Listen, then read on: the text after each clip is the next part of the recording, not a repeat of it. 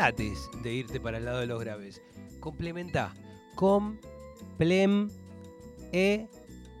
Ta. Nunca supe. eh, divi- a, a ver, vamos a hablar de las cosas que sabemos y que no sabemos, pero estamos en la luna porque justamente Griselda Angelo, señor Camilla, ¿está ahí?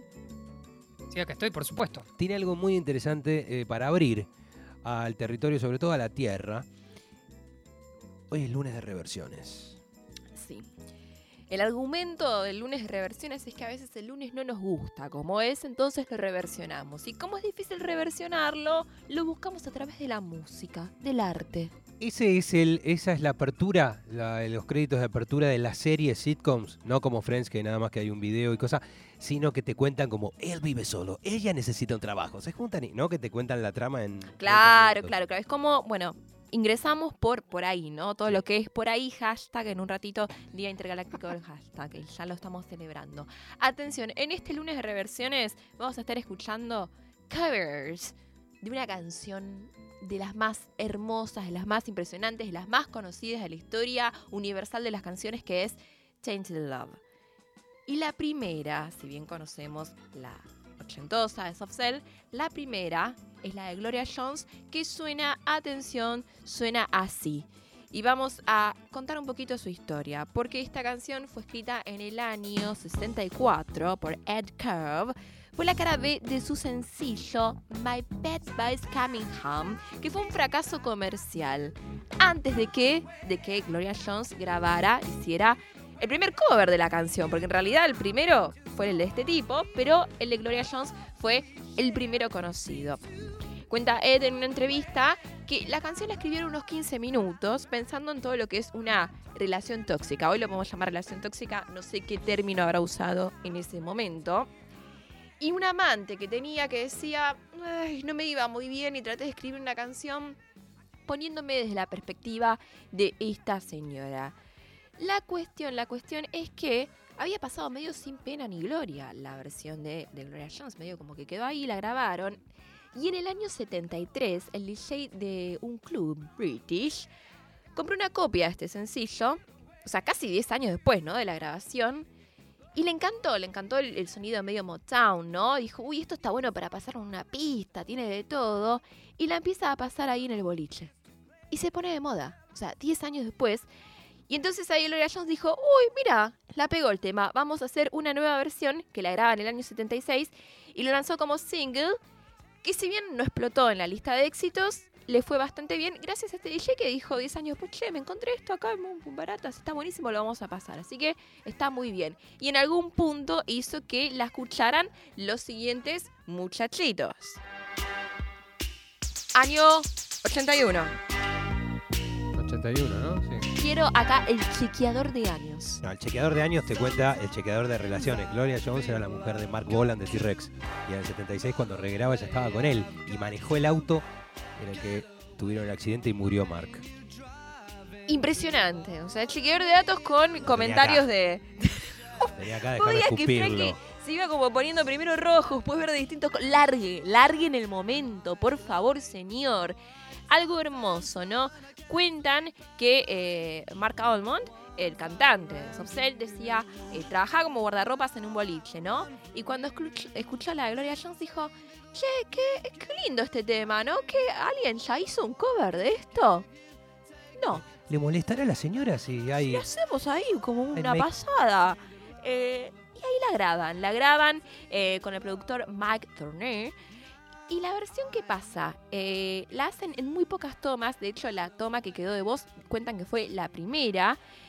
Y que es muy distinta realmente. No solo que hay un cambio de tono y otros arreglos instrumentales, sino que es un planteo totalmente distinto de la versión de Gloria Jones. Y también por eso en algún punto es la que conocemos. Y la que habla de un momento donde lo pasaban en un boliche y vos lo recontra bailabas. Mira lo que es.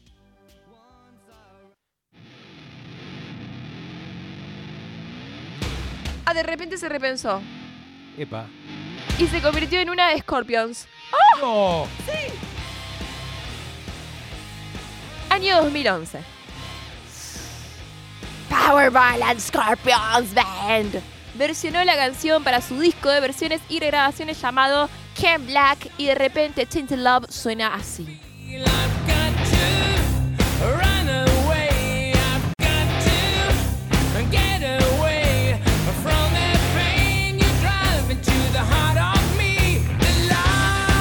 qué pasa con el lunes de reversiones?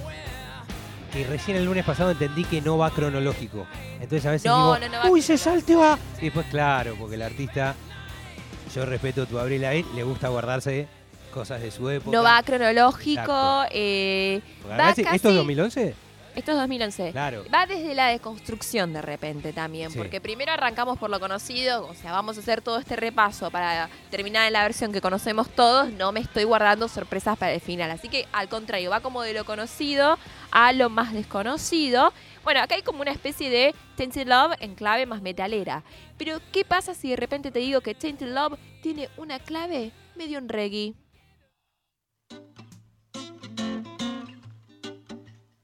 Nos vamos cuatro años para atrás, porque esta es del 2007.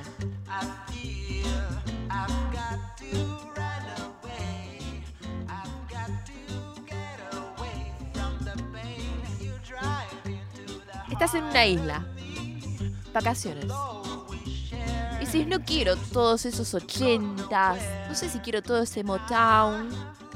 Para mi piña colada, soy Agustín Camisa, me salió en un test que puedo hacer una piña colada. Quiero escuchar esta versión de Tainted Love por Gran Magneto. Gran Magneto también podría ser, es una banda. Nieto es una banda, sí, sí, sí, que suena así.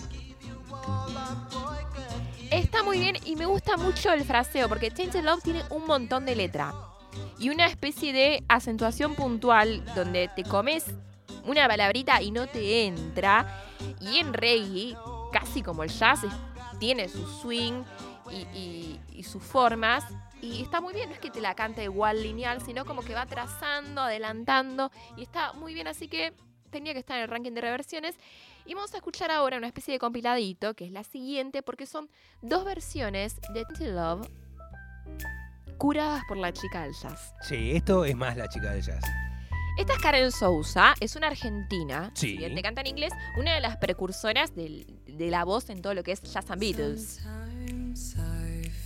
Claro, te iba a decir que la de recién. Ay, Karen. Got you.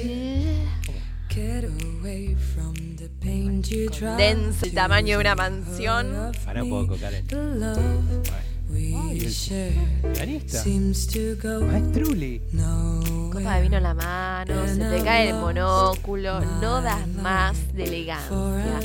Es muy lindo el laburo que, que hace Karen Sousa y su cuarteto, su trío de jazz en esta versión, en este disco. Agarran muchos temas ochentosos y los reversionan.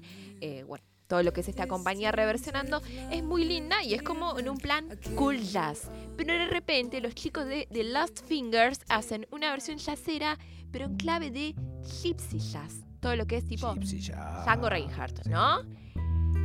Ellos son una banda franco-canadiense de Gypsy Jazz, pero acá se tomaron el laurito hermoso de hacer Tainted Love, no solo jazz, sino Gypsy Jazz, y miren cómo suena.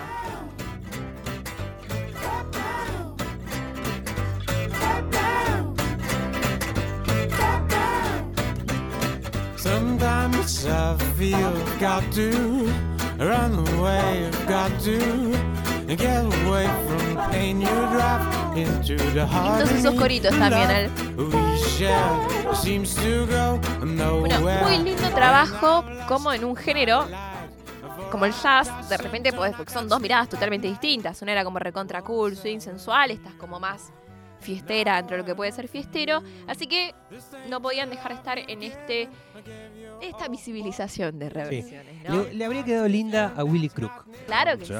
sea, cantada con esa page. Como de repente plantea el hit de Rorschach como más pesado. sí, con y de capaz que la negra Dixon te metía ahí un coro en, en Tainted Love que la la- Claro. Qué lindo. Una locura. Pero tengo industria nacional, atención. Ah, Porque mira. Emmanuel Orvilleur hizo su versión de Tainted Love en el año 2010. Mira, te grabó una versión. La hizo en inglés. Hay versiones en español de Tainted Love, pero no de industria nacional. Yo quería que escuchemos una Made in. Aparte, tantas veces una Manuel Orvilleur en esta radio que, ¿cómo no le vamos a escuchar cantando este tema?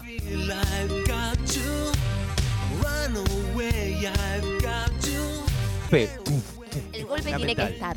No me importa qué estilo estés haciendo, ingeniátelas para que entre más o menos en el género. Sí. Tiene que estar. Al del reggae, Karen. Es como si reversionaras un tema de Rafaela Carrá y no le pusieras ahí los tam tams. Aparte, es lindo. Cantar este tema en vivo y tipo ¿A culazo? colearlo. Sí, ¿Culazo? tirás un, un parlante de un lado, un músico del otro, el to, Sí. to. Sí, sí. Pero muy linda versión la de Manuel Orbileur. Y para despedirnos, y acá entra el corazón, ¿no? Porque ¿quién te dice que es la mejor, que no es la mejor? Te interpela, te interpela. interpela, Estuvo en ¿sabes una película, tuvo un videoclip. Estaba la chica que se parece a la otra que te gusta.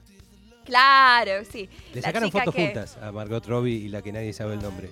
La, la bocona, Mila. la rubia. ¿No? Ah, no, la otra. Perdón, ranking de chicas Nadie que... sabe el nombre. No, No, no, no, sé no. cómo se llama. Eh, pero bueno, Imelda May, eh, que yo no sé si alguna vez la llegamos a pasar en Estamos en la Luna, vergüenza siento si eh, no incluimos un tema de Imelda May, porque es una gran cantante, es una irlandesa que hace rockabilly y un rockabilly muy vieja escuela, muy, muy lindo. Y la versión que hace de Tainted Love es espectacular, una energía bárbara con todo, todo lo que tiene que tener un tema rockabilly, como esos esos, esos como cantitos, el solo de viola, la rítmica la batería. Así que hoy en el lunes de reversiones nos despedimos con la de Tainted Love interpretada por Imelda May.